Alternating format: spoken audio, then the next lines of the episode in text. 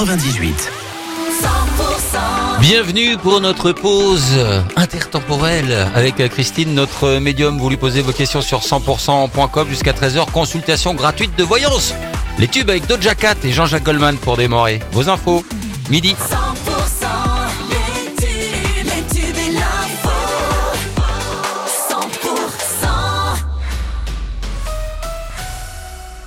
L'info 100% avec Pauline Chalère. Bonjour. Bonjour Wilfried, bonjour à tous. Plusieurs plaintes déposées dans les Hautes-Pyrénées après les actions menées par les agriculteurs. Du lisier, des pneus et autres déchets avaient été déposés devant plusieurs surfaces commerciales ces derniers jours. Les gérants ont donc décidé de saisir la justice. À Tarbes, une enquête a été ouverte suite aux opérations menées dans la nuit de jeudi à vendredi. Plus de 100 000 euros de dégâts pour le seul centre des impôts. Là aussi, une plainte a été déposée. Et pendant ce temps-là, Emmanuel Macron tient ce lundi une réunion de suivi des engagements du gouvernement envers les agriculteurs.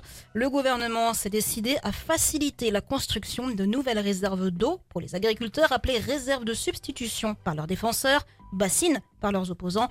Elles doivent permettre de stocker l'eau pour faciliter l'irrigation des cultures, alors que le chef de l'État recevra à nouveau les syndicats agricoles dans trois semaines à l'Élysée. Le tribunal de commerce de Paris doit rendre sa décision aujourd'hui sur le plan de sauvetage du distributeur en difficulté Casino. Pour rappel, le casino de la Loubert doit être repris normalement par Carrefour, tout comme celui de Pau-Bosquet. En revanche, celui de Lons devrait passer au change.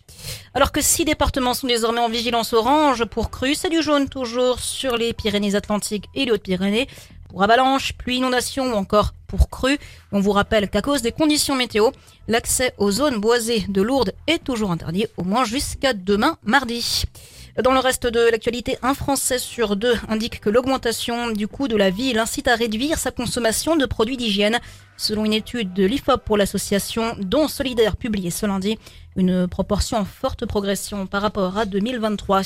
La ministre de l'Éducation a annoncé ce matin que 92 établissements scolaires se sont portés volontaires pour expérimenter la tenue unique annoncée par Gabriel Attal en décembre dernier. Puis une vingtaine de chefs d'État et de gouvernement réunis à Paris autour d'Emmanuel Macron pour y